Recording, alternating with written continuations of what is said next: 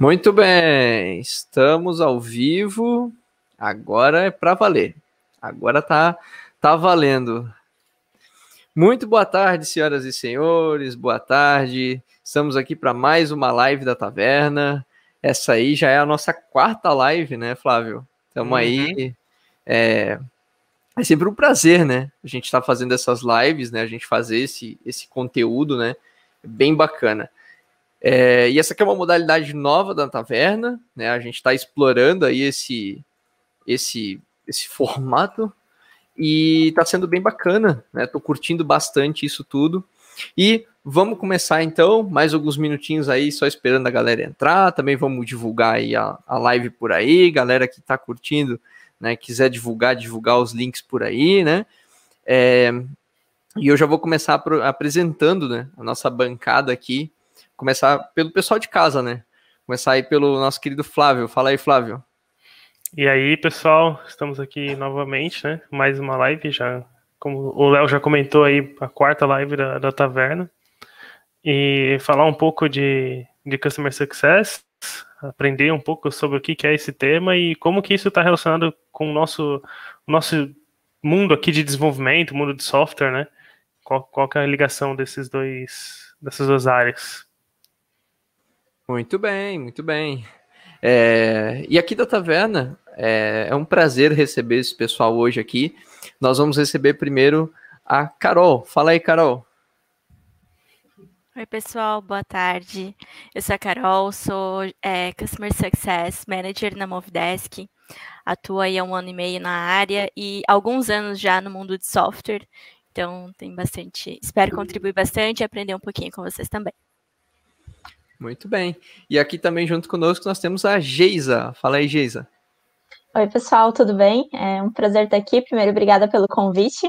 Eu sou a Geisa, eu sou Head de Customer Experience na Movidesk, né? Atuo há mais de 12 anos ali com atendimento ao cliente, é, unificando, né? Customer Service e Customer Success também, é, e sempre direcionando para a experiência do cliente. Então, bastante conexão aí com, com os devs, né? É, há 12 anos da minha vida inteira trabalhando com devs, então é um prazer estar aqui também para essa troca. Dizem que é uma relação de amor e ódio, né? Não sei se procede ou não.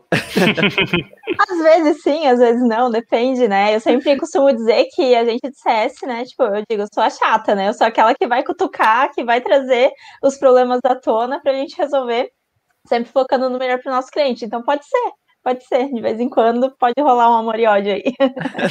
mas, mas costuma ser uma relação muito boa também. Acho que é uma troca bem legal. A gente aprende muito e a gente ensina muito também, né? Acho que quando a gente está aberto e disposto a isso é muito bacana.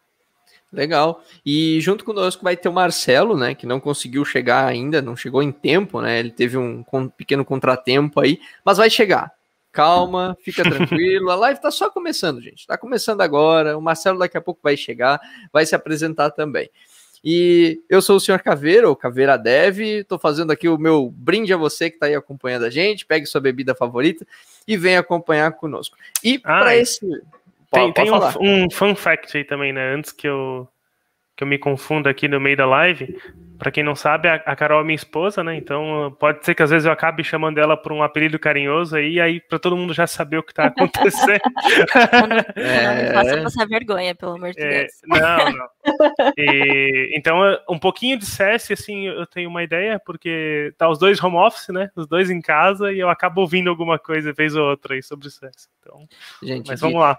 Gente, de CS eu só conheço Counter-Strike. Vamos começar com essa piadinha, essa piadinha bem ruim, para começar. Ó, você que está acompanhando a gente, já deixa o seu boa tarde, deixa o seu alô aí, e suas perguntas também, hein? Pode mandar pergunta que a gente vai passando por aqui. E para começar sobre isso, eu já eu acabei de falar aqui que eu não conheço nada de CS, o único que eu conheço é o Counter-Strike. Então, vamos, vamos começar botando na linha. Carol, e Geisa também. Explica pra gente o que, que é Customer Success. Em tradução literal, é o sucesso do cliente. É, vou trazer um pouquinho da minha percepção. Eu acho que a Geisa pode complementar aí com uma, um conceito um pouco mais técnico, ela que está há muitos anos aí nessa área, e ela pode falar também de vários mercados. Mas o sucesso do cliente é, pode ser um time, uma estrutura, uma estratégia dentro da empresa, onde a gente defende realmente é, entregar valor. Então, seja através do meu produto, de uma solução, de um serviço que eu presto, é, o nosso papel como gerente de sucesso, ou o CSM, é realmente trazer as dores ou as necessidades e sanar, né? Independente se é um serviço, se é um produto, como eu comentei, mas a gente também acaba tendo artefatos que nos ajudam a entender essa dor, essa necessidade, né? E muitas vezes começa lá no início da jornada, que eu acho que é o nome mais comum aí quando a gente fala, né? É, de sucesso do cliente, é a jornada do cliente dentro da minha empresa. Então, essa estratégia ou essa área dentro da, de uma organização, ela visa justamente mapear o que que um cliente ele precisa traçar, né? O que, que a gente, aliás, a gente traça para esse cliente, onde que a gente quer que ele é, como que ele vai contemplar né, os nossos serviços uh, e entregar realmente o que ele precisa. Ele nos contratou para alguma coisa, para resolver um problema. Então, o CS é aquela pessoa que precisa garantir que esse problema vai ser solucionado em termos aí bem é, by me. Acho que a Carol ilustrou muito bem assim, acho que eu só complementaria que é, o CS tem que conhecer muito o negócio do cliente, né? Então tem que tirar muitas vezes o interesse ali da tua empresa, né? O objetivo que tu quer atingir com a tua empresa e focar no objetivo do teu cliente. Então, não é só porque ele contratou em algum momento que tu vai se sentir confortável, não, agora ele tá aqui com a gente, ele é nosso cliente, vai dar tudo certo. Muito pelo contrário, né? É, ele tem que continuar vendo valor no decorrer do tempo, né? Às vezes ele contratou o teu produto por uma dor específica, mas se ele não vê evolução diante disso, se tu não agrega valor, né, no decorrer da jornada desse cliente, ele pode ir para um concorrente, né? É, não é à toa que a gente costuma falar que é, fazer, né, manter um cliente custa sete vezes mais barato do que trazer um novo. Então, isso é comprovado já, né, não é utopia, e realmente acontece, tá? E isso só acontece quando você tem uma relação de parceria com o teu cliente mesmo. É, a gente fala muito no foco do cliente, né? Qual é o foco do teu cliente? E em cima disso que tu vai atuar e tu vai trabalhar. Por isso que eu não gosto muito de padrões de CS muito engessados, né? É, com aquele padrão, aquela jornada de sucesso padrão, porque assim, nós somos pessoas, né? Eu tenho os determinados interesses, Carol tem os dela, Léo tem os dele, Flávio também. E como que eu vou seguir a mesma linha com os clientes, né? Eu tenho que entender muito bem do meu produto, muito bem do negócio, para adaptar isso para os meus clientes também. Então, acho que eu complementaria um pouquinho, né, de sucesso do cliente é, com isso, customer success com isso, assim, é, é olhar com foco do cliente mesmo. E, eu queria saber rapidinho, vocês falaram uma, uma coisa que me deu uma, uma dúvida aqui. O que é a jornada do cliente? Vocês falaram esse tema duas vezes. Uhum. Ótima pergunta. É, Para quem está muito familiarizado com o CS, né, escuta falar de jornada o tempo todo. E o que, que é essa jornada, né? É, cada etapa, a partir do momento, eu até gosto de trazer, né? É, tem vários conceitos que falam sobre isso, mas eu acredito que a jornada começa lá antes do cliente te conhecer. O que levou né, ele te conhecer, como que ele buscou isso, como foi a interação com marketing, com pré-vendas, com vendas, e principalmente após a aquisição do produto, né? Então, é, cada etapa que ele passa conosco, né? Cada etapa que ele tem que seguir, cada interação que ele tem com a gente faz parte dessa jornada. Ah, por isso que a gente chama de jornada de sucesso, né? Tem que ser uma jornada de sucesso. E isso eu gosto de conectar bastante daí com todas as áreas da empresa, né? O Customer Success Manager, né? O time de CS, ele tem que fazer essa intersecção e tem que trazer é, todas essas etapas para todas as áreas da empresa. Por exemplo, é, se entra um cliente que ele não, meu, não faz sentido nenhum, ele não vai usar o teu produto, poxa, eu tenho que ter uma conversa lá com o meu time de vendas para entender é, qual foi o desalinhamento que teve, porque ele não vai ter uma jornada de sucesso, entende? Se o que ele comprou não é o que ele precisava, não, não vai sanar a dor dele. Então, a gente a gente tem é, o dever, né, de ter interação com todas as áreas da empresa, né, seja desenvolvimento, seja produto, seja venda, seja financeiro, porque é, é isso, eu sempre costumo dizer, né, CS não faz nada sozinho, então a jornada depende do CS ali, direcionar ele, mas é, envolve todas as áreas, então eu sempre digo, né, um cancelamento não acontece por causa do somente pelo time de CS.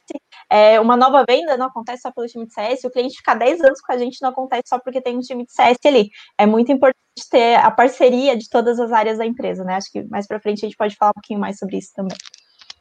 Legal, muito bom. E até o pessoal aqui do chat, ó, o pessoal já está se manifestando aqui no chat, bem legal, ó. A, a Daniela Pereira mandou tema top demais hoje. É, a Sirlene, a Sirlene que inclusive já esteve aí em outros, outros podcasts nossos acompanhando. Um abraço para você, Sirlene. Ela mandou um boa tarde, pessoas de sucesso. A Adriane mandou aqui um boa tarde, o Adriano também mandou um oi, boa tarde, pessoas top. E a Silene até, até falou dessa questão da, da, da jornada, ela falou muito boa pergunta, Léo. Eu iria perguntar sobre essa jornada. Ah, a gente já aqui, ó, já tô lendo a mente da galera. já tô lendo a mente. É, e pra gente é algo super natural, né? A gente nem poupa explicações.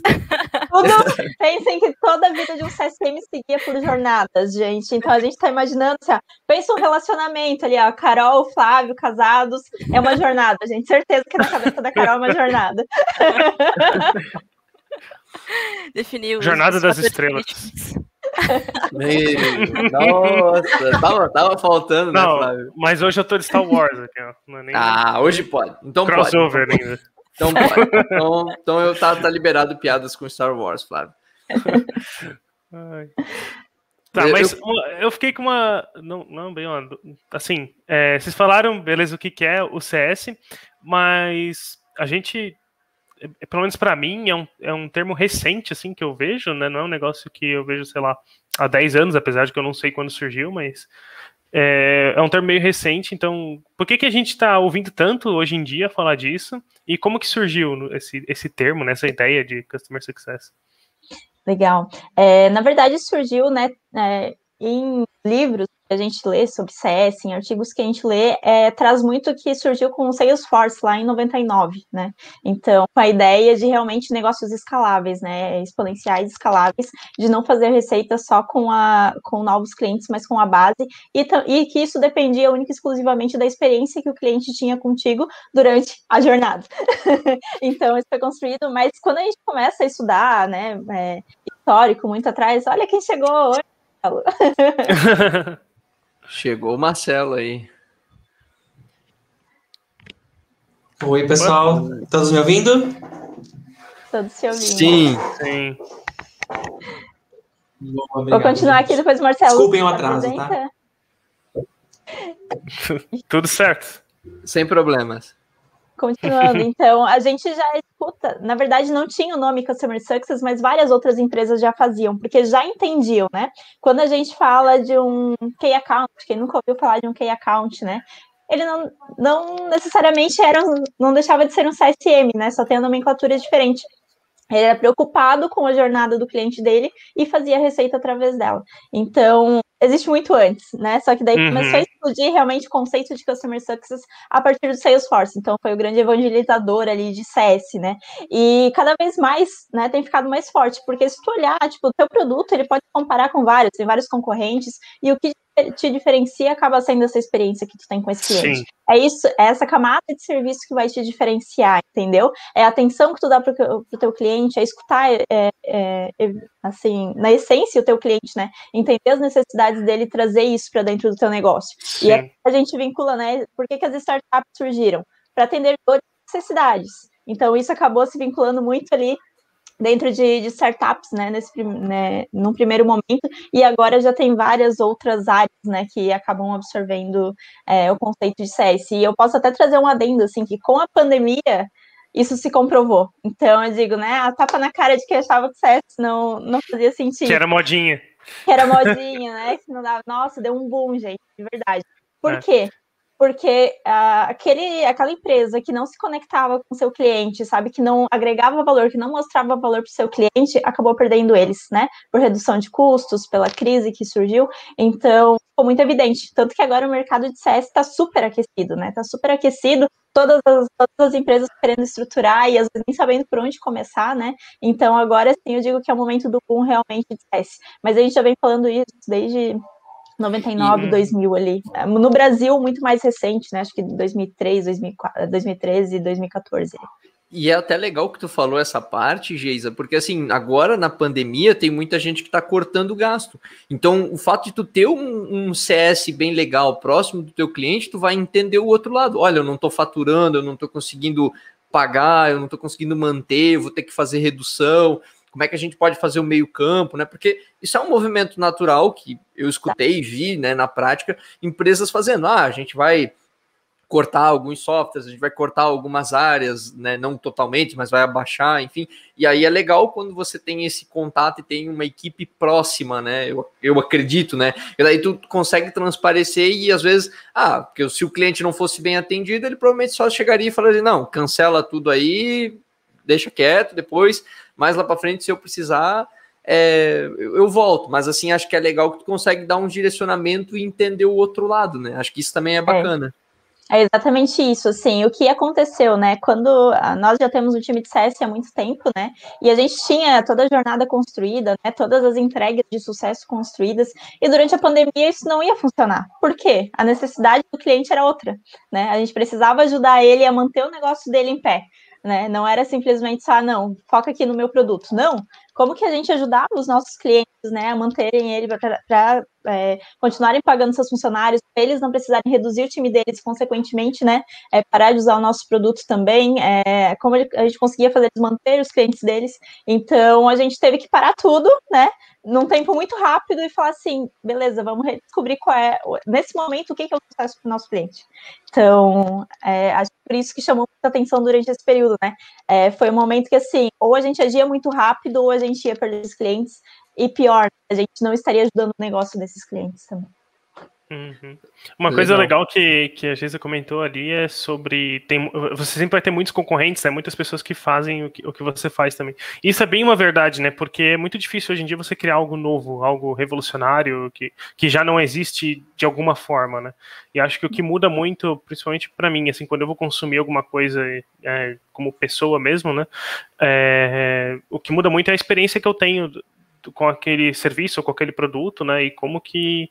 Então, tem, a gente tem muitos exemplos né, de coisas que existem diversas concorrências, né? Tem vários supermercados, tem vários serviços de streaming que a gente tem hoje, tem, tem vários de tudo, mas o, o que faz eu escolher um, um ou outro, né? Geralmente é, é, essa experiência, né? Esse contato que e a forma que isso é entregue para mim, né? Exatamente, o que diferencia, né? Eu posso até trazer um exemplo simples recente. É, eu tinha um carro de uma concessionária específica, ia fazer as revisões. Beleza, eles faziam as revisões simples ali, ah, pega aqui teu carro, tá tudo certo, cobravam. Troquei de carro, o que, que aconteceu? Fui fazer a primeira revisão do carro, me entregaram o limpo, gente. Para uma mulher isso é sensacional, tipo, né? Não tem. Então, olha a experiência e o que chama atenção. E a gente olha com experiência, a gente fica muito mais crítico em relação a isso, né? Acho que a Sim. Carol e o Marcelo não me deixam mentir, a gente fica muito mais crítico em relação à experiência que a gente passa, né? Então, olha a experiência que eles me trouxeram, simplesmente me entregando carro limpo. Então, não, às vezes, assim, não precisa ter uma grande estrutura, fazer coisas, né, que, nossa, ninguém nunca pensou. Gente, às vezes o básico funciona, faça, né? O básico ali para o seu cliente, atenda as necessidades dele que você já está entregando uma boa experiência. Legal, muito bacana isso. É, antes da gente continuar aqui, eu queria apresentar o Marcelo, né? Fala aí, Marcelo. Prazer, gente, Marcelo. É, desculpa pelo atraso novamente, não, não, não, quis atrapalhar, na verdade, a live aí no meio dela. Então, vou me apresentar bem rapidinho. Eu sou Marcelo Furtado. É, atuo com CS também há bastante tempo, desde 2014. Então, desde os tempos das cavernas de, de CS, é, principalmente aqui no, no Brasil. É, hoje eu sou head da área de CS na Provi, então a Provi é, uma, é um mercado é, de crédito educacional, então a gente impulsiona a educação através das escolas, através dos alunos, então uma grande junção. E acho que é isso. Sou formado em administração e estamos aí nessa área que a gente se redescobre, acho que todos os dias um pouquinho a mais e todo dia essa área se reinventa, na verdade, porque quando o público muda lá fora, a gente precisa obrigatoriamente mudar também. Acho que a maior prova disso é a pandemia. E vamos chamar de pequenas pandemias ao longo de, de toda a trajetória de um parceiro, de um, de um cliente é, dentro de uma empresa. Então ele também muda, a gente precisa mudar a todo momento. Legal. Obrigado aí, Marcelo. É... E tem uma pergunta aqui do Gustavo, Gustavo que faz parte aqui da Taverna também, e ele perguntou o seguinte: então, pessoal do CS acompanha o cliente desde a aquisição do sistema ou apenas depois que o cliente, entre aspas, chega na empresa?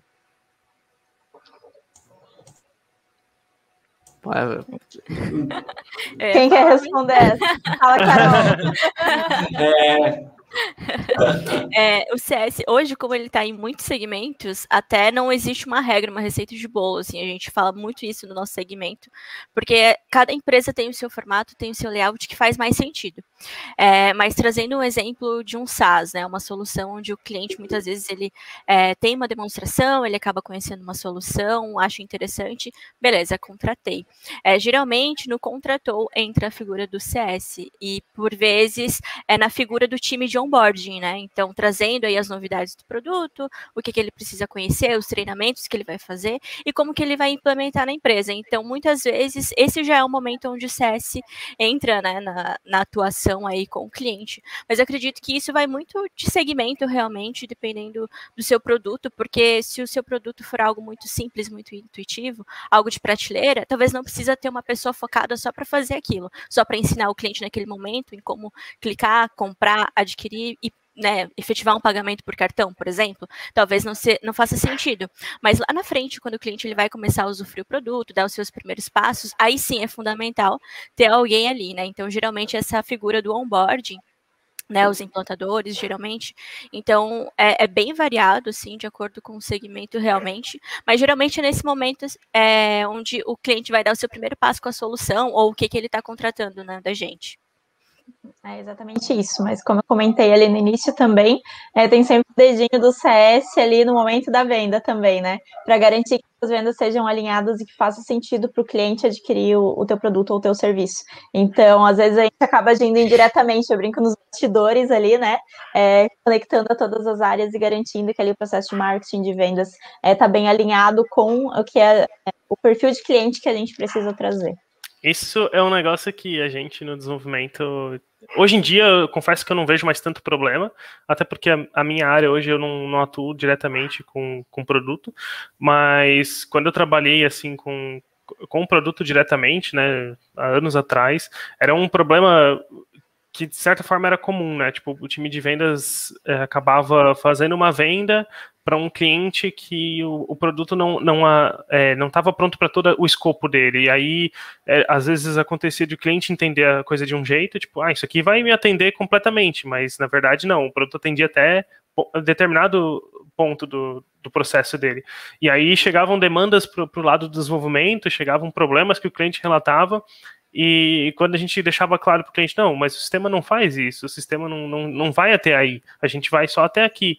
E aí isso gerava uma frustração do lado do cliente, é, ele reclamava com a gente, a gente ficava rendido sem, sem ter muito o que fazer, aí acionava o gerente de contas, aí o gerente de contas, que normalmente não é a pessoa que vendeu, ia ter que fazer, atuar em cima tipo, de forma reativa, então isso é bem complicado assim mesmo. Uhum. É, e daí isso já quebra a experiência com o teu cliente, né? Porque lá no início uhum. a expectativa foi quebrada. Então, é. vira o famoso balde furado, né? Sem contar que eles viram detratores, né, da tua marca. Então, ah, não compra esse produto, não compra esse serviço, porque não atende. Às vezes não atendeu ele especificamente, né? Mas um parceiro dele vai atender, por exemplo. Mas essa experiência inicial, eu sempre digo que tudo, quando a gente fala de teste, né, é alinhamento de expectativa. Então, a gente sempre tem aquela frase assim, né? Vou fazer tudo pelo meu cliente, o cliente sempre tem razão. Não é bem assim, mas assim, o que a gente tem que garantir é que a gente estava bem alinhado com esse cliente. Então, né, para mostrar para ele, não, ó, o que nós atendemos é isso aqui, é o que a gente consegue fazer vai até aqui. Então, assim, acho que é, alinhado, né, não sai caro. Então, tudo que é feito alinhamento desde o início ali é, não quebra as expectativas do cliente e isso contribui bastante depois para o trabalho do CSM também e para a experiência do cliente. Então quer dizer que o cliente tem sempre razão, porém depende? porém depende, é isso mesmo, é isso mesmo. porém é depende. Isso. É exatamente isso. Legal, é, legal eu ia trazer é, só um, um, adendo realmente da cultura, né? Porque tem muitas pessoas que ainda veem o CS apenas como um setor, uma área dentro da empresa, mas esquece que cara, eu não vou fazer milagre, né, uma área, um setor não vai fazer um milagre transformando toda a empresa no que a gente chama muito, né, no, no, nosso segmento de ser customer centric, que é essa cultura onde todos, todas as áreas têm esse alinhamento, que é voltado a entregar o melhor, né, então a nossa venda, ela já é direcionada para o nosso é, perfil ideal de cliente, né, então tem muitos pontos, assim, muitas interações, como a Geisa comentou antes, e esse exemplo foi clássico. Então, eu, eu até ia perguntar essa para o Marcelo, né, sobre o, o fato de ser um, uma área da empresa ou não, né, CS ser uma área ou não, né, qual a visão é, dele também. Sim, cara, é exatamente isso. Ela é uma área, lógico, tem pessoas, tem, ela está composta por um time, mas ela não trabalha sozinha. Então, ela precisa das demais áreas para que a gente possa entregar algo é, especial e diferente para é, o nosso cliente do outro lado, né? Então, ela serve como. Acho que a gente falou aqui, deu um exemplo gigantesco de como que funciona uma área de CS, né? A gente tem um dedo lá no time de vendas, time de sales, a gente tem um dedo no time de produto, a gente tem um dedo no time financeiro, a gente tem um dedo basicamente em todas as outras áreas da empresa. Então, sim, ela, ela comporta por um time, porque ela existe uma estrutura organizacional quando a gente fala de uma área, mas ela jamais trabalha sozinha. Ela precisa, e o dever dela é entregar de fato todo esse, toda essa nutrição, na verdade, que vem do nosso cliente do outro lado para as demais áreas, né? Então, legal. Até a Sirlene comentou aqui falando que são detalhes que fazem muita diferença, né? Então, isso é. Eu, todo, toda essa atenção que tu falou agora, né? De olhar todas as áreas, é você ter essa atenção, né? É, e, e, também quero aproveitar para perguntar uma outra coisa aqui. Agora, agora eu quero puxar a hashtag momento polêmica aqui. É, Customer Success é coisa de startup? Quero ser polêmico. Quero ser polêmico. Cara, quer responder, Gê? Claro. pode responder, Marcelo. Vamos lá. É... Vamos dizer que um... acho que um dia já foi, na verdade, mas não é mais. na verdade, acho que acho que estava em evidência, na verdade, a área de CS por estar tá chegando essa nomenclatura startup há alguns anos atrás. Mas não, hoje a gente tem, na verdade, outras empresas tradicionais, na verdade, que estão entregando mais, uma área incrível de CS. Então, eles estão aprendendo muito em relação a isso também, né?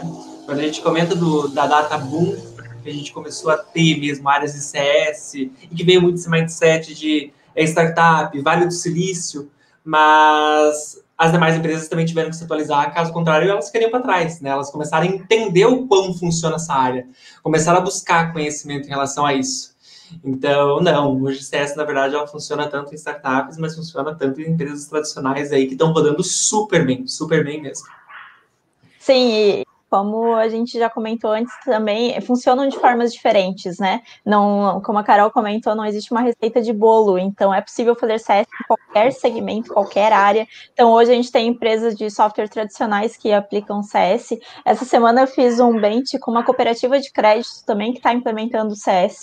Então para ver como está expandindo muito mais, né? A gente tem, né, os bancos digitais ali, e eles estão tendo que se adequar a isso e com isso focar muito na experiência do cliente. E a gente fala, né, a CS é uma área, né? Então, pode ser uma área ou não. Então, a gente tem exemplos né, bem claros de empresas que focam tanto na usabilidade, na experiência do cliente, já no seu produto, que não necessariamente precisam ter uma área é, dedicada para isso, né? Então, quando a gente fala de CS, sim, qualquer empresa pode ter, qualquer cliente, né? Se vocês lembrarem lá antigamente, aquela padaria que fazia, né? Que tinha a continha lá que pagava no fim do mês, aquilo lá era tudo relacionamento, né? Falava, ah, você não quer levar isso aqui? A pessoa que já sabe o que o cliente vem comprar, né? E tenta ofertar algo nessa, nessa linha de produto também. Então, tudo isso já é CS direto ou indiretamente, né? Às vezes só não usa o termo. Então, assim, acho que deu um boom, né? Quando, com startups, como o Marcelo falou ali no Vale do Silício, principalmente, mas isso pode ser a, a, adaptado e adequado para qualquer negócio. Acho que assim, hoje ninguém mais sobrevive se não tiver CS, né? Mas é, tem todo um processo ainda. Eu vejo que, tipo, um boom nos próximos 10 anos ainda de empresas estruturando isso, errando e aprendendo, tá? Porque a gente tem que entender o que faz sentido ali para cada modelo de negócio. E eu acho, acho até bacana isso que tu falou, porque isso também remete àquilo que o Flávio comentou antes, né? Eu, eu só quero, tô provocando aqui algumas coisas, porque eu acho legal esse debate, é, que o Flávio até falou ali ah, antes do pessoal vendendo, é, vendedores, por exemplo, que prometem e acabam vendendo coisas que de fato não tem, né? Então, como é que funciona hoje o relacionamento assim de vocês com a galera de desenvolvimento? Assim, vocês têm que ficar meio que pegando no pé, assim, falando, gente, olha só, o, o, o pessoal tá aqui reclamando que não tá funcionando, não sei o quê. Pessoal, olha só, isso aqui tá lento, o pessoal tá reclamando. Como é que funciona aí essa, essas interações com a galera de desenvolvimento? É, hoje, até esse ponto que tu trouxe, é importante reforçar que é, é, CS não é um suporte, né? CS atua em parceria com suporte e o suporte é essencial. Então, o que, que a gente conecta muito hoje? É qualitativo e quantitativo. Então, a gente é, pega toda a demanda que entra em service, todas as reclamações que entram em service no time de suporte de atendimento e vincula também com as experiências, é, os feedbacks que a gente recebe dos nossos clientes e as nossas próprias percepções para levar para um time de, de desenvolvimento, né, de engenharia, enfim. Então, eu acho que é muito assim, é, pode sim ter um bom relacionamento. Eu acho que é imprescindível esse relacionamento ser super saudável, porque a gente tem que estar tá olhando sempre para o mesmo objetivo, né? A gente não pode trabalhar em silos, o tipo CS está olhando para uma coisa, é, time de desenvolvimento está olhando para outra. Só que é, CS tem responsabilidade porque está na linha de frente ali com o cliente. Então, né, o desenvolvedor não tem como adivinhar que alguma coisa não vai funcionar se a gente não passar esse feedback. A gente, né, precisa ter uma comunicação constante ali, bem, bem próxima. E eu sempre digo, né, quanto a fatos não argumentos. Então, junto qualitativo, quantitativo, é, tem a proximidade, tem uma recorrência de reuniões, né, de cerimônias, não precisa ser uma reunião específica, mas cerimônias para repassar informações, para para trazer insumos, né? Eu, eu sei uhum. que o, o, pessoal de desenvolvimento gosta muito de números, né?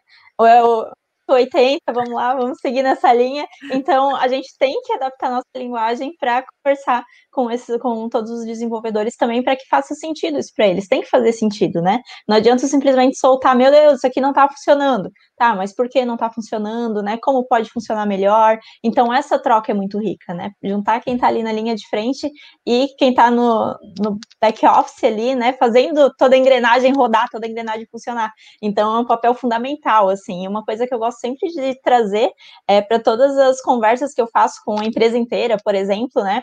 É que, por exemplo, assim, todas as pessoas da empresa são responsáveis por tudo que acontece com o cliente. Né? Então, por exemplo, você libera um bug, né? Polêmico bug que o time de, de service e success piram, né? Ficam enlouquecidos. É, isso impacta na experiência do cliente. Ah, mas eu resolvi em cinco minutos. Impactou na experiência do cliente, né? Então, se não tiver essa troca, essa conexão muito forte, mesma forma, vendas alinhada, a mesma forma, um faturamento que foi feito errado, sabe? Tudo impacta na experiência. Então, não é porque eu não estou na linha de frente ali, atuando com o CS, que o que eu faço, muito pelo contrário, né? O trabalho de vocês é muito importante, tipo, né? É, sem, sem vocês, a engrenagem não roda, né? Então, a gente precisa ter essa comunicação muito próxima também, muito assertiva, né? E realmente, às vezes dá atrito, às vezes dá, não, tem que ser assim, não, tem que ser assim, tem que ser assim gente, a gente só dá o direcionamento, né? E vocês fazem o negócio acontecer. Então, acho que isso é, é super importante ter essa proximidade, assim, e, e, essa relação de transparência e de confiança também entre as áreas. Legal. Acho. Trazendo. Opa! Pode é, mandar. É, trazendo, assim, um, um relato, né, de um exemplo aí de como que a gente pode trabalhar em conjunto. É, são alguns projetos de melhoria ou de um novo recurso ou de uma nova solução que a gente pretende entregar também ao cliente, né? Novas entregas. Então, o CS tem é, muitas vezes essa oportunidade de trazer demandas que a gente ainda não atende, que é uma oportunidade de atingir um mercado um pouco maior ou de entregar ainda mais valor para quem a gente já atende, é, e ter o, o, time de produto do nosso lado, trazendo as suas considerações, a gente trazendo um olhar e o time de produto trazendo também, ah, como isso seria viável, viável, né, na nossa solução, como que a gente pode entregar algo ainda melhor. Então, é, esse tipo de projeto, esse tipo de contato, assim, ter essa abertura, ter um canal é, aberto, porque às vezes eu não preciso subir para o meu coordenador ou para o meu head, olha, a gente tem essa demanda, será que dá para a gente conversar com o time de produto? Muitas vezes a gente acaba pulando alguns, é, né, algumas etapas nesse sentido para trocar uma ideia, porque se eu, se eu tiver um colega, um PM, alguém que seja bem aberto lá do outro lado e fale, não, Carol, realmente isso daqui cara, talvez não faça sentido agora, talvez a gente tenha que amadurecer. Então é uma ideia que eu nem levo tanto para frente, mas se ele já me ver com uma perspectiva muito positiva, aí eu sei que essa é, é uma entrega que a gente pode realmente trabalhar para lá na frente disponibilizar. Então, ter esse canal de abertura para mim como uma CSM, né, eu vejo que traz muito valor para o cliente e também para a gente dentro da empresa, porque a gente acaba trazendo assim um, um aprendizado muito grande, algo muito valioso realmente. É, e até ajuda, né, Carol, quando a gente precisa dar uma devolutiva para o cliente, porque às vezes o cliente quer tanto aquilo e ele não entende por que não é feito aquela vulga, a, vulgo termo, assim, né? É só um botãozinho rapidinho de fazer. Então. é, é isso! É e isso! a gente defende, a gente defende vocês, entendeu? Exato. E é, isso que é importante essa troca, né? Por isso que é importante a gente saber o porquê aquilo não vai ser feito naquele momento, né? Porque, como eu disse, é, o cliente sempre tem razão, às vezes ele tem, às vezes não da forma, né? Que... Só que se a gente for transparente e passar exatamente por que, que naquele momento, ah, estamos priorizando uma outra entrega, né? Que também vai agregar tanto valor quanto, enfim, é, o cliente se sente confortável, tipo, estão trabalhando para melhorar o produto, né? Estão. É, é, pensando lá na frente em é, eventualmente fazer isso que eu estou pedindo. Então, trazer essa visibilidade para o cliente, né? O CS ter essa visibilidade ajuda muito. Vocês não fazem ideia quanto, assim. Achei, achei bem legal isso que vocês estão falando, porque assim, principalmente, eu também já fiz parte de time de produto e é realmente muito difícil, às vezes, você até mesmo. Principalmente porque a gente é técnico, né? Eu, Flávio, por exemplo, a gente trabalha no time de programação e e normalmente o linguajar que a gente está falando é um linguajar muito técnico. A gente está lá falando do if, do else, do for, do while, do sistema operacional, do pet, da lib, pererel, um monte de sopa de letrinha. E a galera que está ligada com o cliente, está mais conectada com o cliente, tá falando de prazo, tá falando de meta, tá falando de problema, não, não, não. não tá, não tá Ele, Eles também têm tem, tem sopa de letrinhas. Não, não, eu, vivo, eu vivo escutando NPS, tem, Journey. Tem, tem. Eu, eu, fico, cara. Não, tem, tem. Mas, mas, o, mas o, ponto, o ponto que eu quero trazer não é, não é especificamente da, da sopa de letrinha Sim, deles, é. é só uma piada só. não, foi, foi boa, foi boa.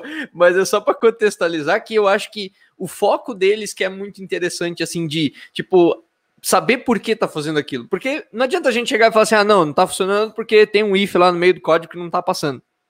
Oi?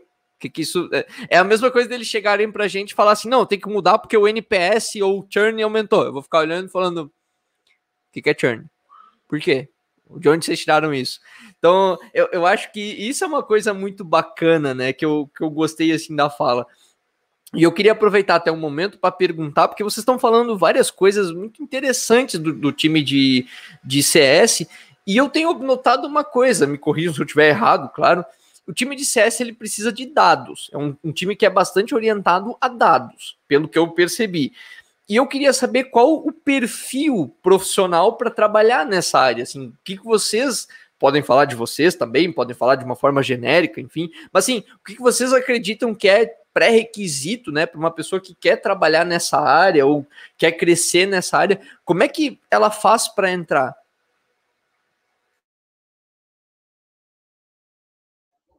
Marcelo, queres falar um pouquinho? Tu que está ali atuando dia a dia com CSMs? Então, acho que fazendo um combo aqui da, das perguntas, né? Acho que sim, primeiro passo, a gente é guiado por dados, na maioria das vezes que a gente tem aqui é, é do nosso lado. É, a gente não pode deixar de levar em consideração muitas vezes também o sentimento, mas a gente tem que saber lidar com ele, né? Eu acho que dos dois lados, acho que tem tanto um, um, acho que nessa conversa que a gente está falando aqui da linguagem que a gente tem aqui, que nós temos com o dev, com a linguagem que nós temos com o parceiro, e o do quantitativo que acaba se espelhando pra, para os dois lados, é, a gente acaba se guiando por dados em muitas vezes, né? E sempre saber o porquê é extremamente importante. É, perfis de pessoas para, para trabalharem com CS. Formação, não sei. Eu já, olha, tem gente desde engenharia de produção até gente de psicologia atuando com CS. Não sei se esse é um, é um, é um certo. É, é a gente deve se drivar por isso, por exemplo. Ah, vamos drivar por é, experiências anteriores. Já contratamos pessoas incríveis que, entrega, que querem entregar uma experiência diferente, seja com qualquer pessoa que elas estejam lidando no dia a dia. Então, acho que se for passar por um perfil, a gente precisa sim, né, de uma pessoa que sabe lidar, que sabe se comunicar muito bem, que sabe conversar e que sabe entender a dor do outro lado. E quando eu falo de dor do outro lado, não estou falando só da dor do, do cliente, do parceiro, estou falando da dor também interna, porque muitas vezes a gente está fazendo um intermédio entre esses dois lados, que é extremamente importante, que é a dor que a gente falou aqui sobre Dev, ICS e CSM e o cliente que está do outro lado.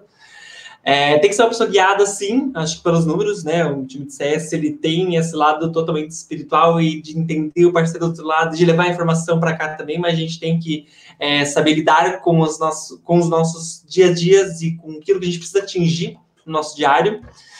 Então, se for assim para falar de um perfil específico, é, talvez eu tiraria, acho que esses pontos que eu trouxe aqui mas um perfil preciso que traga uma pessoa XPTO, YZ, que tenha de fato todos os critérios bem desenhados. Não, acho que isso a gente não tem. É, é, é, não há necessidade, na verdade, de todos esses critérios. Assim. Gê, fica à vontade para compartilhar.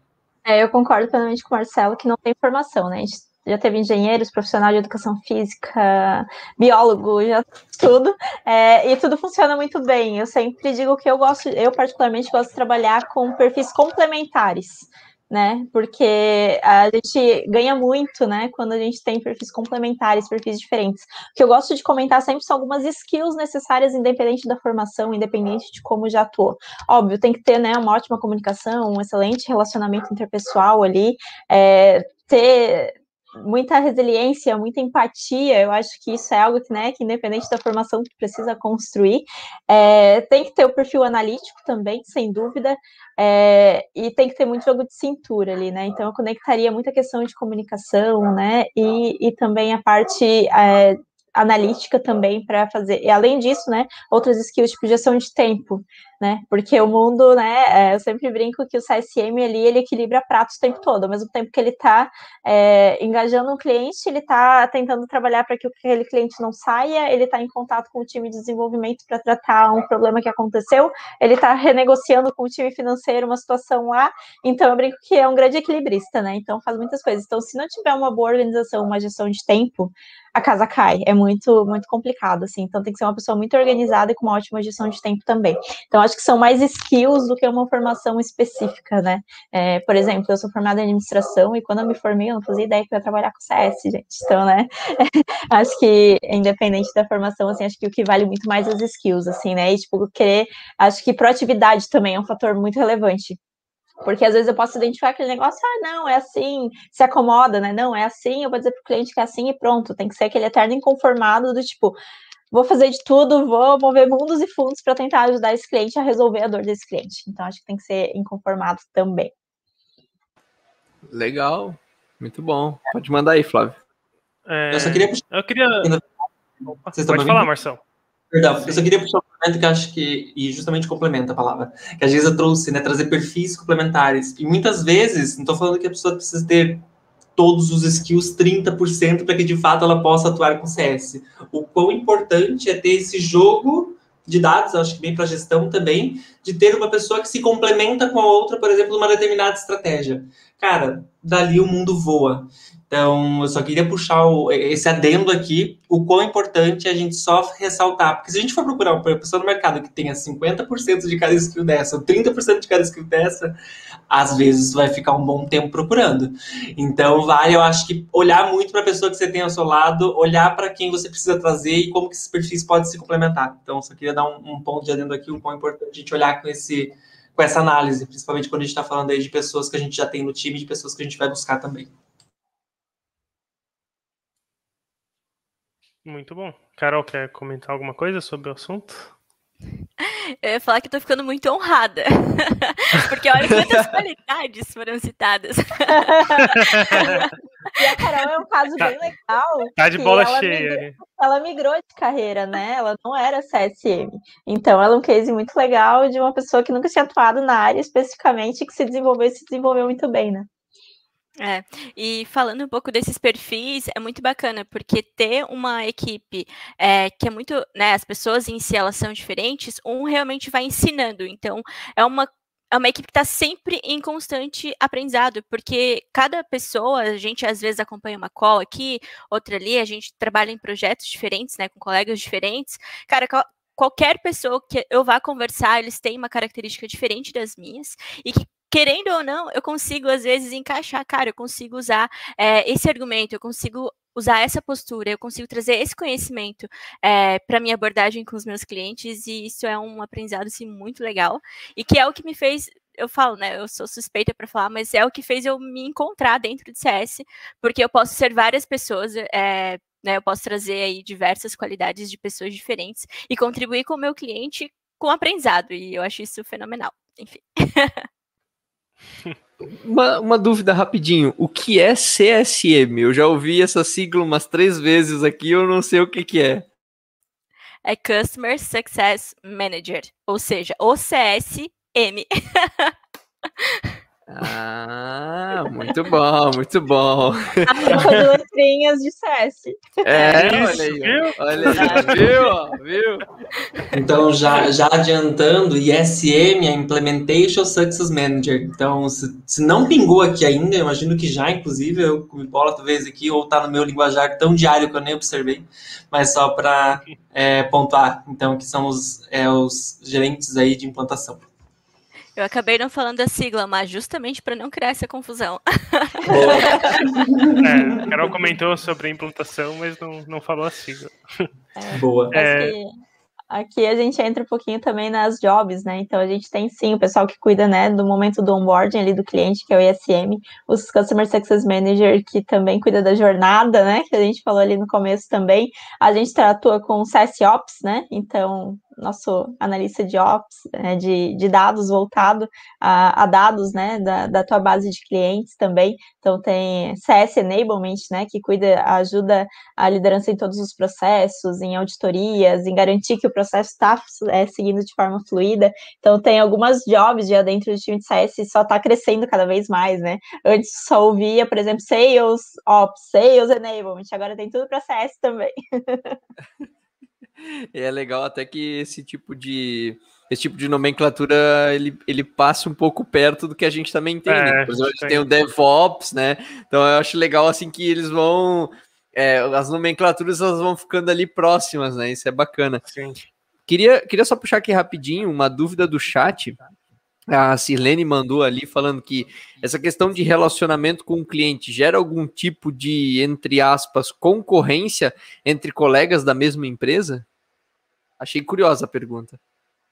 Sim, é, eu acho que depende muito, não deveria, na verdade, né? A gente tem que ter um objetivo único, um foco único em resolver a dor do nosso cliente e, e ter um bom relacionamento interno. Então, eu acho que isso está mais relacionado a uma questão cultural, né, de criar esse atrito, do que muito pelo contrário. Assim, para mim não importa quem resolva, assim como tipo não me importa quem gerou o problema, a gente precisa resolver, sabe? Então, acho que é muito da cultura. Assim, então, acho que se gera esse tipo de concorrência ali internamente, é, não deveria acontecer, né? Porque a gente não tá, a gente está focando muito nos nossos objetivos e não no objetivo do nosso cliente. Então, acredito que não, e talvez não, até entrando um pouquinho no contexto, como que, por exemplo, a nossa operação lá funciona, né? Cada gerente de sucesso do cliente tem uma carteira de clientes. Então, por exemplo, se eu tenho uma carteira de clientes, o Marcelo só vai se envolver na minha carteira se eu pedir ajuda para ele, né? Se ele for algo, tem alguma coisa muito específica que me complemente, que eu preciso dele naquele momento, eu vou pedir ajuda, vou levantar a mão e a gente vai ter essa troca, né? A gente vai se ajudar. Então, não deveria gerar essa concorrência justamente porque tem esse encarteiramento, né? Então, por exemplo, assim, a pessoa é responsável tanto pelo crescimento quanto a perda desse cliente, então, a responsabilidade dessa pessoa. Mas eu sei que tem estruturas também que não é bem assim, mas a gente deveria focar muito no objetivo do cliente e não em criar atritos, né? Concorrência ali interna. Sim. Essa parte da, da, carteira é legal, né? Porque acaba que você mantendo um ponto de contato com o cliente também não tem informação atravessada, né? Tipo, alguém fala uma coisa, outra pessoa fala outra porque está desalinhado. Então, se você tiver sempre um ponto de contato só, acho que realmente fica, fica melhor nesse sentido. É, exatamente. É... E o cliente sabe quem procurar, né? Sim, também. É, a gente já falou bastante dessa parte de, né, dos dados ali que, que o Léo tinha puxado, mas um pouco aqui que eu, que eu já ouvi, né, como eu estou um pouco envolvido aí, por causa da Carol, nesse, nesse mundo de CS, é, o que, eu queria saber, assim, o que, que tem a ver CS, né, Customer Success, com, com SaaS, né, com software como serviço. Qual que é a, a relação dessas duas coisas, né? Puxando um pouco a sardinha aqui para o lado de desenvolvimento, né, que a gente fala bastante de SaaS. Então, qual que é a relação dos dois pontos aí? É, eu acho que principalmente conquistar o cliente sempre, né? Manter o cliente sempre vendo valor no teu produto, porque SaaS é algo muito fácil do cliente cancelar, né? Da mesma forma que ele tem uma praticidade de contratar o teu produto ou o teu serviço, ele tem de cancelar. Então, é, tu tem que manter esse cliente engajado, tu tem que manter esse cliente ali é, vendo valor no teu produto, porque senão no mês seguinte ele cancela. E a gente fala muito, né? Agora eu vou usar a sopa de letrinhas, tá? LTV sobre CAC, né? Quanto que esse cliente custou para a gente adquirir ele? E quanto tempo ele leva para se pagar. Então, não é dependendo do CAC, né? O cliente às vezes fica um ano com a gente e, e só está pagando o custo que nós tivemos. Então, a gente sim tem que entregar valor para esse cliente para que ele fique muito mais tempo, para que ele se pague e tenha um retorno também, né? Traga um retorno também para a empresa. Por isso, quando a gente fala de SaaS, é tão comum ver times de CS, estrutura de CS, né?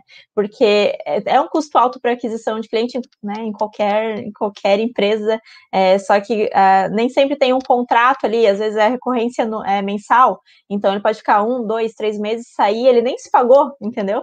Então, essa é a grande relação, assim, essa é a grande importância de ter um time de CS ali acompanhando, né, uma estrutura de CS acompanhando, porque o cliente tem que ter valor a cada interação, e aqui eu conecto de novo com a jornada, por isso que a gente tem uma jornada muito bem desenhada com esse cliente, porque a gente consegue entender e acompanhar cada passo desse cliente. Ah, o cliente deixou de usar uma determinada funcionalidade do produto, poxa, é um alerta, porque ele usava tanto isso que pode vir a dar um cancelamento. O que está acontecendo? Vou fazer um follow-up com esse meu cliente, vou entender o que está acontecendo e vou tentar trazer ele de novo para a rota, né? Vou tentar é, engajar ele novamente. Então, acho que essa é a grande relação, né? E por isso que surgiu antes a empresa SaaS. Porque é, se o cliente entra no mês, sai no outro, é aquele balde furado, onde nada acontece, Sim. não gera receita para tua empresa também e acaba gerando é, um custo né, bem alto. Então, acho que essa é a principal relação quando a gente fala de termos né, de negócio mesmo financeiro. Sim, é isso que, que a Geisa comentou ali sobre o SaaS, né, da gente ter essa informação de o cliente parou de usar uma funcionalidade, isso vem bastante, né, do, com sistemas, né, com software como serviço, porque quando a gente tem os sistemas que são os mais tradicionais, que são on-premise, né, o cliente ele tem o sistema rodando lá na, na infraestrutura dele, na empresa, e fica muito mais complicado para você obter as informações de uso do sistema, onde fora que esses sistemas normalmente eles já não estão preparados para ter esse tipo de recurso, né? Então, normalmente quando você pega um sistema mais mais legado, um sistema mais tradicional, ele não está preparado para te retornar informações sobre é, telas que o sistema que o cliente está acessando, é, quantos usuários ele está acessando simultaneamente, ou quais usuários acessam quais telas. Normalmente, sistemas mais legados não, não estão preparados para isso, né? E sistemas SaaS, isso fica muito mais, mais palpável, porque uma que a gente vai ter o sistema rodando na, na, infra da, da empresa fornecedora, vamos dizer assim, né? Não necessariamente na infra dela, provavelmente vai estar na nuvem, mas ela vai ter um acesso muito mais facilitado, né, para essa informação. Então você consegue e normalmente os sistemas já são construídos daí pensando nesse ponto, né? De eu quero saber se o cliente está acessando aquelas telas, eu quero saber se ele parou de usar o sistema, quando que ele parou, por quê. Então você consegue ter todas as informações, isso tudo são insumos, né? Para alguém fazer uma análise em cima desses dados depois. E não, então o cliente parou de usar essa função porque agora surgiu, não sei, é, alguma outra coisa é, vamos supor, o pessoal parou de usar o TED porque agora tem o Pix, né? Então, pensando nesse sentido assim. Então, esse tipo de informação num, num sistema SaaS fica muito mais fácil de acessar, né? Só complementando ali. Os famosos dados de usabilidade, né?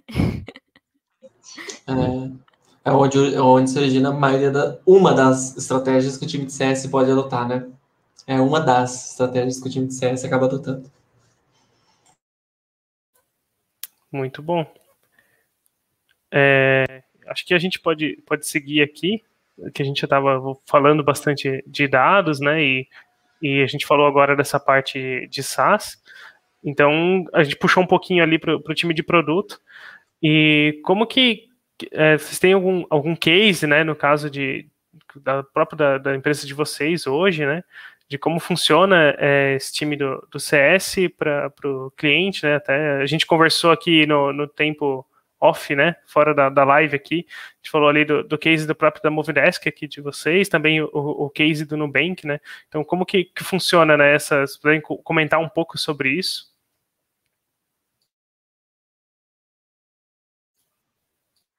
Quer falar, G? Pode falar, pode falar. Eu, eu imaginei, seria legal a Carol comentar um pouquinho. Beleza.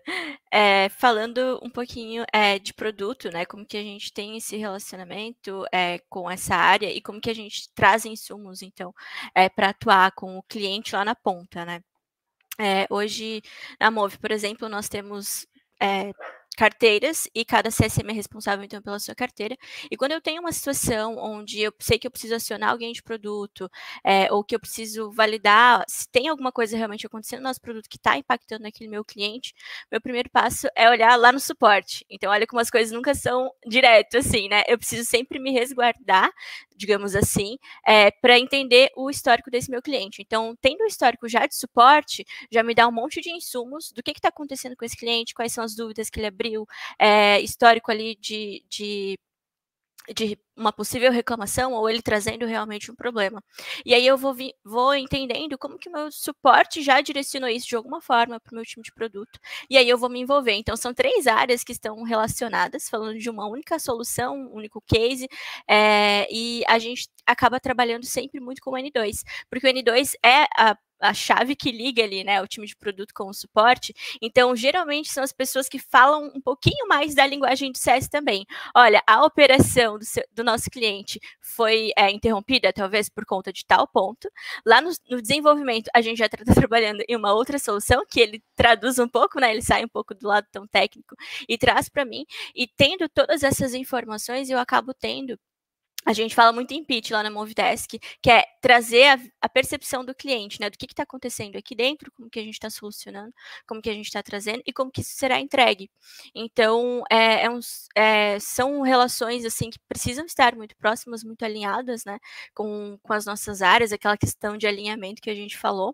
Uh, e trazendo em case, assim, acho que a, a Move é um ótimo case, é, falando de métricas, uh, a gente bate alguns recordes aí, de vez em quando até surgem algumas, alguns comentários das nossas comemorações, das nossas festas, mas é porque a gente realmente, além de estar tá ligado muito forte na operação, eu estar tá acompanhando bugs, eu estar tá acompanhando é, como que o meu cliente está utilizando realmente o meu produto para melhorar a gestão dele, que é o meu principal objetivo como CS, eu também estou vendo o reflexo disso tudo lá nas nossas métricas. Então, o nosso churn, ele está muito bom, o nosso upsell está aumentando a cada mês, é, a nossa questão de downsell, que é a redução do contrato, ela também é, é uma métrica que a gente acompanha muito, e tudo isso pode estar tá ligado com o produto, pode estar tá ligado com o suporte e também com a própria atuação do CSM. Então, se a gente consegue manter o equilíbrio, principalmente entre essas três áreas, é, a gente consegue atingir esses resultados que são tão almejados, né? Uh, e, lógico, essas métricas que a gente olha lá, né, eh, na gestão, na, na, diretoria, o nosso board, é tudo reflexo então, todas essas ações, essas questões operacionais que a gente fica puxando com o cliente, interagindo, e às vezes sendo a chata que vai lá e fala com o dev diretamente, olha, mas eu não entendi. olha, por que, que isso está acontecendo? O suporte disse que já devia estar tá resolvido. Então, às vezes, a gente puxa um monte de threads, mas é que realmente, é, tendo essa conexão, tendo uh, essa clareza na comunicação, tendo abertura, principalmente, eu acho que o principal ponto que para mim está muito vinculado com a cultura, é todo mundo estar trabalhando juntos, né, na mesma direção, que é resolver uma dor, resolver um problema, entregar uma solução nova, é, e quando há esse equilíbrio, há essa comunicação, cara, as nossas métricas estão ali para comprovar que, poxa, essa estratégia, essa atuação, essa pegada que a gente está tendo com o time está é, tá dando muito certo. Ou o contrário, não, não está dando nada certo, a gente precisa revisar alguns pontos. É, esse mês aconteceu, né? Uma métrica foi lá em cima, uma métrica de churn, uma métrica de downsell foi lá em cima. O que, que aconteceu? Teve alguma instabilidade na nossa solução? Teve algum ponto que impactou lá no suporte também, refletiu em métricas de CX, que são as métricas de atendimento. Então, é um universo que está muito vinculado e gra é, graças né, a esse equilíbrio todo, a gente conseguiu trazer aí um, um ótimo resultado nos últimos meses e a Movidesk traz aí esse, esse case até em alguns bate-papos também. Muito bom. Não sei se a Geisa quer comentar mais alguma coisa, já que tu falou da Movidesk. Acho que ela disse tudo, assim. Uma coisa que eu sempre prego muito com o time é que a gente não tem que ter os resultados, as nossas metas financeiras, principalmente, como principal objetivo. Acho que tem que ser um reflexo da experiência que a gente está entregando para o nosso cliente. Então, não adianta eu forçar a barra, né? Fazer o cliente fazer um, uma grande compra ali dentro da base, um grande upsell que a gente chama, é, sendo que a experiência dele tá ruim e que não faz sentido para ele ter aquilo. Então eu, eu sempre gosto de trazer assim: a gente vai entregar uma excelente experiência, a gente vai entregar algo que agregue valor e, como consequência, a gente vai ter métricas financeiras bem saudáveis. Acho que só complementaria com isso que a Carol é, exemplificou muito bem como funciona ali no nosso dia a dia. É. E só complementando mais um pouquinho ainda, às vezes tem a questão da paciência, né, do tempo em que as coisas acontecem, porque a, a, a, gente brinca muito em CS, cara, vamos plantar a sementinha. E o Marcelo, um tempo atrás, fez uma indagação que foi muito bacana pra gente, que é o seguinte, o upsell, por exemplo, é uma estratégia ou é uma consequência? E algum, algumas semanas a gente ficou batutando ali com aquela ideia e a gente chegou praticamente na mesma conclusão, que, que aquela métrica é mais uma que é só consequência de tudo que a gente faz, né, então finalizando. Muito bem. É, não sei se o Marcelo, né, que ele quer comentar uma experiência diferente ali da, da Provi, que ele comentou que já é um outro segmento, né? Então, como que, que no caso da Movidesk que a gente viu, né, que é um case bem de, de empresa para empresa, né? Então, é, outras empresas que usam o sistema, mas no caso ali da, da Provi, né, como é que, que vocês lidam com essa parte, né, do, toda essa parte do CS? É. Então, é, na Provi, é, vou quebrar por algumas etapas aqui que eu lembro que, na verdade, foram conduzidas aqui da mesma maneira pela, pela, pela Carol na Movidesk. É, o nosso contato com o produto é bem próximo, tá? Então, para que vocês, acho que para entender também como uma estrutura pode mudar totalmente a consequência de como um time de CS vai se moldar também a parceria que está do outro lado. Existem dois mundos na Provi. Então, existe o um mundo, na verdade, onde a gente tem o parceiro, que é a escola, e o nosso mundo, que é o aluno, que é a pessoa que vai fazer a aquisição da do curso, da faculdade, do treinamento da escola. Então, nós olhamos CS para a escola, tá? Então, é totalmente voltado ao B2B. É, basicamente, a gente também olha para todas as métricas de, de é, financeiras, que são a de churn, expansion, cross-sell, upsell, enfim, tudo aquilo que a gente já tem aqui do nosso, na nossa sopinha de letras, como vocês chamaram, que é basicamente o glossário de um time de CS. É, mas a nossa principal meta que a gente tem como exemplo, OKR é de engajamento. Eu preciso manter o cara engajado. Eu tenho como metrificar isso de engajamento. Então, só para entender um pouquinho como contexto. Estou dizendo que as outras, as outras áreas de outras empresas, de outras organizações, não olhem para engajamento. Mas, além de todas essas, é uma das nossas principais métricas. Essa me garante o churn. Essa me garante a expansão. Essa me garante o meu cross-sell. Essa me garante um NPS boca a boca positivo. Por... É para garantir, claro, né? A gente sempre acredita que vai garantir, mas claro que pode acontecer entrevistas aí no meio do caminho. Mas é, acho que dessa experiência maior que eu venho vivenciando agora, de fato, a gente olha muito para engajamento. É, e como isso se tornou, e como isso, na verdade, se encaixa em uma fintech, né? Que de fato nossa nossa a Provi ela potencializa a educação, mas não deixa de ser uma fintech. Então, como que a gente consegue olhar para a CS em cima disso de uma maneira bem tranquila, em relação a outros segmentos que pode ser um pouco mais difícil de contextualizar o engajamento, de metrificar o engajamento, por N complexidades, é, não vem ao caso, mas que dentro de uma fintech se tornou algo bem, bem mais próximo. Então, só passar um pouquinho da experiência que eu vivencio de como essa informação uhum. ela vai nos guiar para o mesmo resultado, mas que de fato a gente olha só legal. de uma maneira um pouquinho diferente em cada lugar. Eu Muito achei legal. legal. esse comentário do, do Marcelo, porque o engajamento é a base para tudo, né? Tudo se dá através do, do engajamento. Então, para quem está pensando em começar por onde que eu começo, né? Na onde começo a estruturar numa estratégia de engajamento do cliente. Eu acho que é principal, porque depois tu vai conectando, né, as outras pontas ali, vai adicionando coisas aí. Isso, e aproveitando que a gente falou de engajamento, já aproveita para curtir a live, se inscrever no canal, né?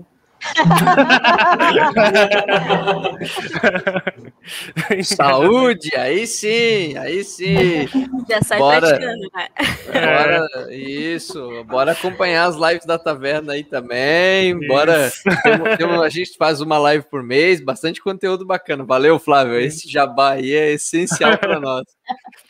Mas voltando ao assunto, muito é legal, né, saber que por mais que seja o mesmo assunto, né, a mesma área ali, o CS, tem diferentes formas, diferentes formas, né, para diferentes empresas, diferentes negócios de, de, como que isso vai funcionar, até mesmo como o Marcelo comentou, né, as métricas que cada, nego, cada negócio vai olhar, né, porque não, não é um, não tem uma receita de bolo, né, não tem bala de prata, como a gente costuma falar bastante, né, no, no desenvolvimento assim, não tem uma bala de prata que vai resolver todos os problemas. Eu acho uma coisa que eu achei legal até de, da, da fala de vocês, pegando aqui um, uma outra coisa que eu tava refletindo, é assim, como a área de Customer Success elevou é, não só o SaaS, mas a área de desenvolvimento de software para um outro patamar.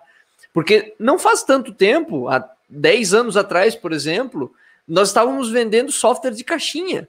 Softwares em caixinhas que o pessoal botava em CDs, enfim, né? E entregava, ou em pendrives, ou em CDs, entregava, né? Aquilo e, e acabava, né? Então eu acho isso incrível, assim, como é, eu estava aqui refletindo enquanto eu via a Carol, o Marcelo, a Geisa falar ali sobre né, como é que as coisas funcionam.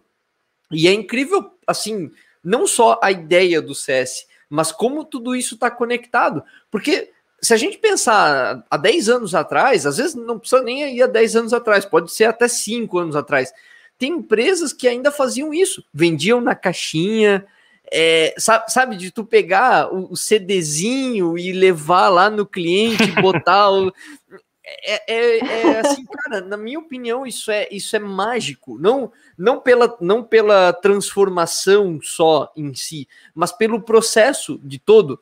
Não só pelo, ah, a gente está vendendo em CD e agora a pessoa acessa um software e tal. N não só por isso, mas assim, o acompanhamento, o engajamento, os dados, então a preocupação que aumentou, eu acho que isso é incrível, assim, quando eu escuto vocês Sim. falarem isso, eu acho que é, é, um salto que a gente dá, assim, em, em 5, 10 anos que a gente deu, assim, fazendo uma reflexão, assim, de, de alguém que vem de uma outra área, né, que viu isso acontecer, mas por um outro prisma, eu acho incrível, assim, de tu parar para olhar a grandeza com que as empresas elas conseguiram parar e pensar assim, cara, eu preciso manter o meu cliente no centro, eu preciso manter, eu preciso ter dados, eu preciso tomar as minhas ações, eu preciso, eu não posso simplesmente, sei lá, vir um gestor aqui e falar, não, tem que ser assim, porque, sei lá, é, empresa X grande faz assim, então tem que ser.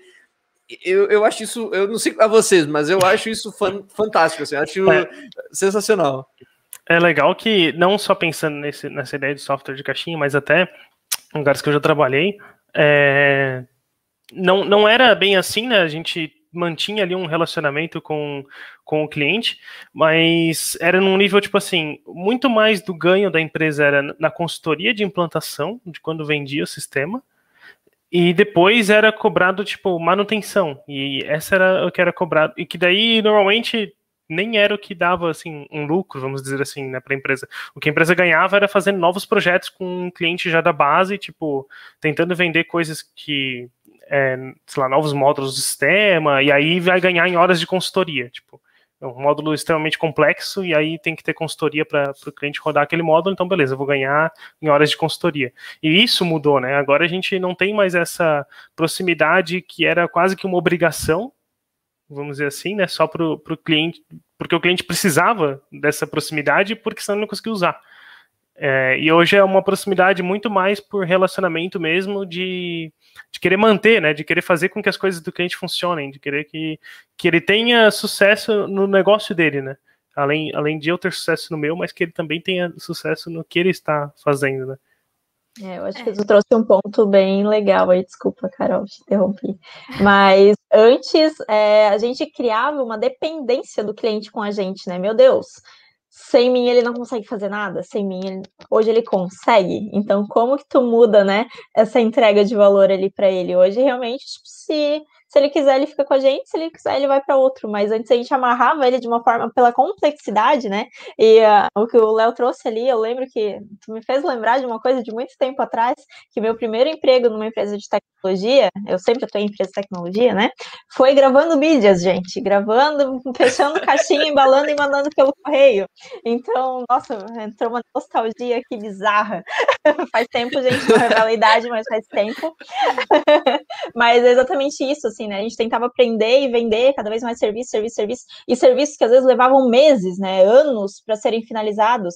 Gente, hoje é a toque de caixa, tem que ser tudo muito rápido, né? Porque senão o cliente desengaja na hora. Então, essa relação foi bem, bem interessante.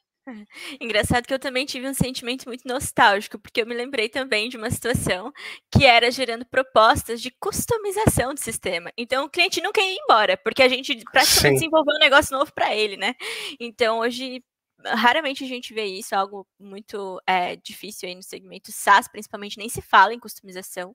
Serviço, é, muito difícil, é difícil ainda ter empresas de SaaS que olham para essa métrica, porque o nosso serviço é manter a solução para você. É, então, realmente, assim, foram mudanças, cara, cinco anos atrás, isso, ó. eu, acho isso, eu acho isso fantástico. O fato de não fazer tanto tempo é, é fantástico, assim.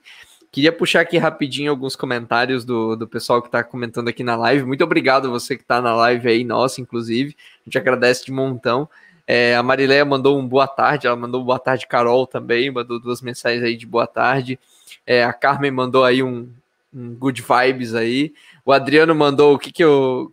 É, eu tô com vontade de tomar o que o Léo, que o Leonardo tá tomando, então, ó, fica a dica aí a Amber Lager. Alô, Ambev, patrocina nós. É, a Sirlene mandou aí, Carol, deve ser também um trabalho bem estressante, pois é relação direta com pessoas. E aí, Carol? É verdade. é... Pode ser um trabalho muito estressante. É, tem dias que é mais recompensador, porque o cliente sempre traz um desafio novo para a gente, assim. Então, é, eu tenho mais essa sensação de desafio, de sair às vezes da minha zona de conforto, de entender um segmento novo de um cliente que eu ainda não tinha é, conhecimento do segmento dele, que isso é algo muito importante é, para o CS, que é conhecer o segmento né, do, meu, do meu cliente o máximo que eu puder para eu conseguir apoiar ele. Então eu tenho que ser especialista aí. É, e às vezes a gente mesmo mostra para o cliente, às vezes, algo que ele não tinha pensado, um problema que estava ali no meio do negócio e que pensando naquela caixinha ele não conseguia conseguia é, vislumbrar. Então, acho que no lugar do estresse, do estressante, eu diria que é muito mais desafiador, mas por N motivos, assim, é questão de estresse mesmo. Eu acho que é mais a questão de desgaste, mas falando assim da operação, às vezes são calls muito seguidas, é, são muitos clientes querendo, às vezes, é, coincide, né? De muitos clientes querer um contato ali no momento, é, e a gente tem que equilibrar esses pratos, então esses são os momentos ali um pouquinho mais complicados. Mas praticamente de estresse, assim, eu vou falar da minha opinião. O que me gera mais estresse é quando a gente entra no âmbito financeiro. mas é porque é um assunto que eu realmente não curto tanto. É, mas a questão de desafio, eu acho que é a, a, uma premissa assim que eu tenho, cara, todo dia eu vou ser desafiada. Legal. E até a Carmen comentou, acho que isso até puxa um pouco do que tu acabou de falar, que a customização não escala, né? Isso é, acho que tu puxou bem agora essa, essa pontinha, né, Carol? É, é, falando, falando em produto, né? Isso, isso, exatamente. Isso. Exato.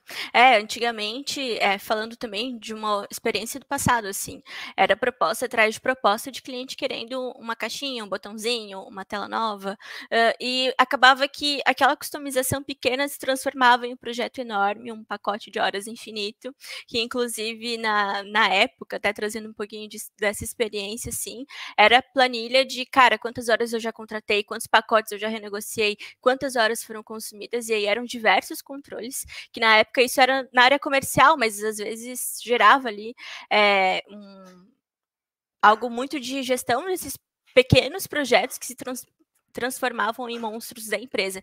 E chega, chegava num ponto em algumas empresas é, onde os desenvolvedores, os times de produtos, PMs, eles não estavam mais olhando para a solução nativa, eles estavam olhando para a solução customizada. E aí é que o negócio pegava, porque acendia um sinal de alerta geral assim na empresa.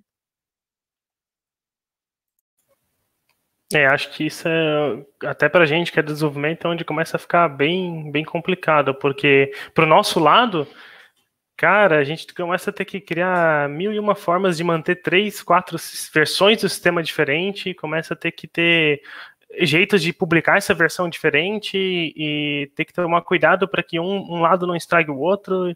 E realmente acho que nessa ideia do SaaS assim é, é o mundo perfeito, vamos dizer assim, né? Pra, acho que para o lado do desenvolvimento também, porque a gente tem menos trabalho, né, de, de como disponibilizar, né, esse produto depois. Fora e... o custo, né? O, o custo uhum. também que pega, né? Porque pensa, você tem que subir máquina específica, subir banco de dados, enfim, uma série de coisas que tem que fazer. Então, os dados vão ficar de alguns clientes numa, às vezes na outra. às vezes tem cliente que sai de uma e vai para outra, né? Não, eu não quero mais essa, eu quero aquela. Então tem que ficar migrando, cara. Isso é aí tem que fazer processo manual, né? Isso é bem, é bem puxado. Acho que a gente falou bastante já, estamos caminhando aqui para o fim. É, a gente falou bastante de, de CS e tudo, mas tem um, um, ponto ainda que acho que dá para a gente comentar aqui, que daí acho que eu pergunto primeiro para a Geise depois o, o Marcelo e a Carol podem comentar o que eles pensam também. Mas como que a gente pode começar a estruturar uma área de CS? Como que por, por que ponto a gente começa? Por onde a gente começa a pensar nisso? Eu acho que, independente da empresa, do segmento, da área, comece escutando os seus clientes.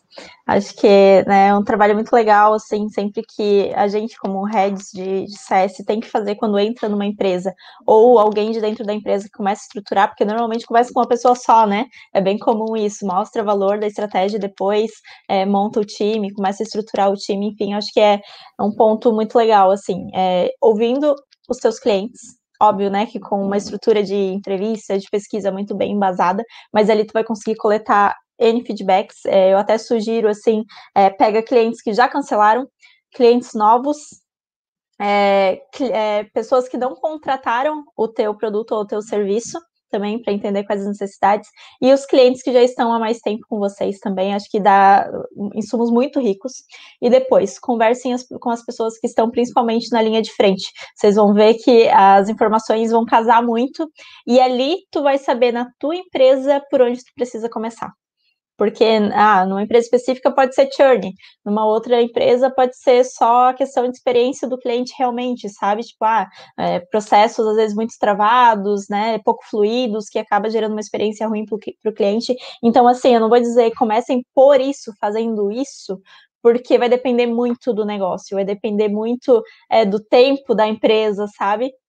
Então, acho que assim, comece escutando, que depois vai dar uma clareza muito grande da assim, ah, eu vou priorizar isso aqui, vou focar 100% das minhas energias nisso aqui e depois eu desdobro para outras frentes, para outras atividades. Então, é, é assim, é, identifica qual é a primeira dor, a principal dor, e depois vai trabalhando nas próximas. Acho que ouvindo os clientes e os seus pares, né, e, e o teu time ali, acho que é fundamental.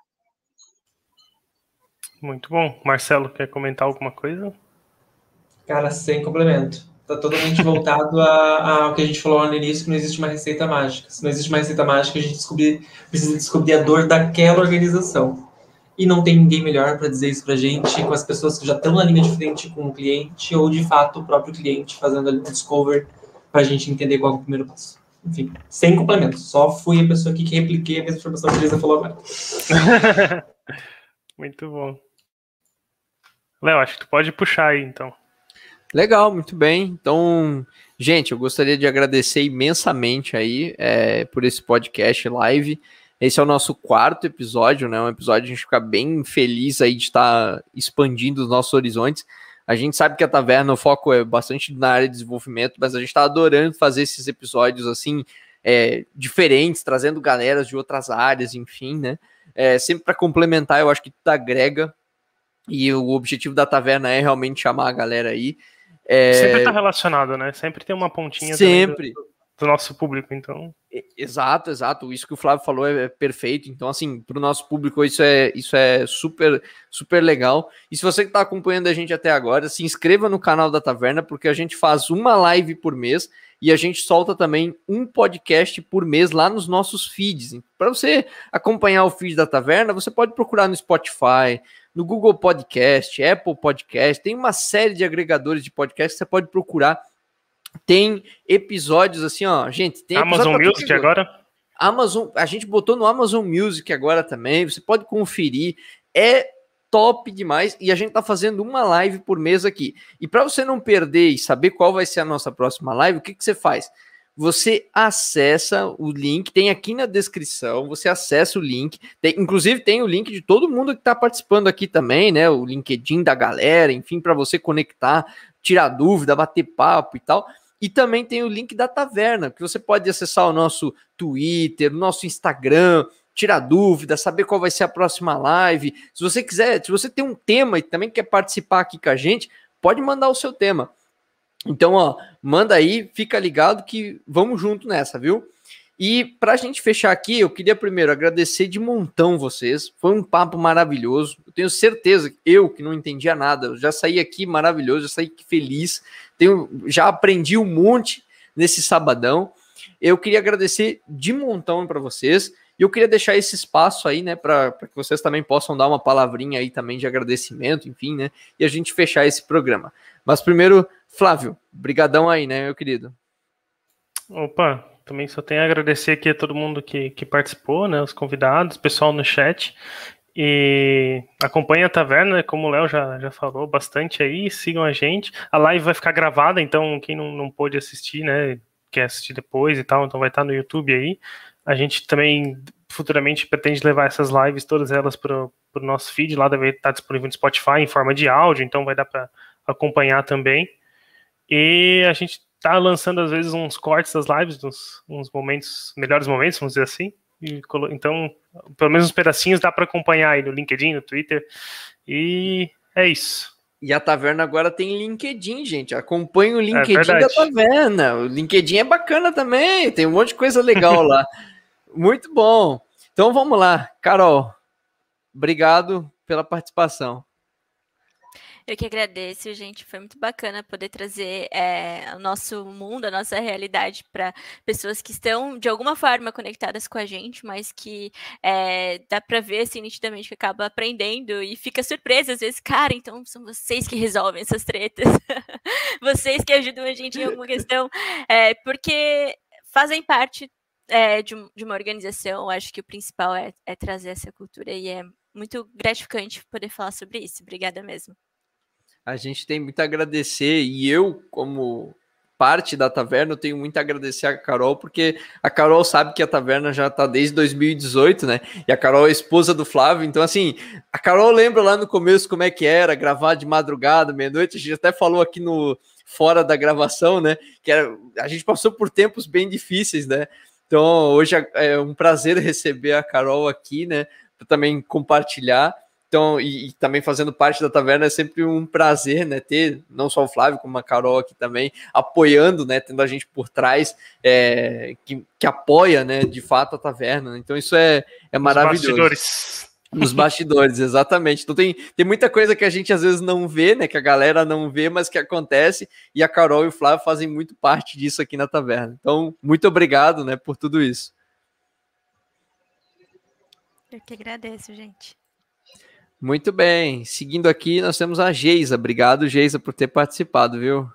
Eu que agradeço pelo convite, foi bem legal o bate-papo. O tempo passou bem rápido, na verdade.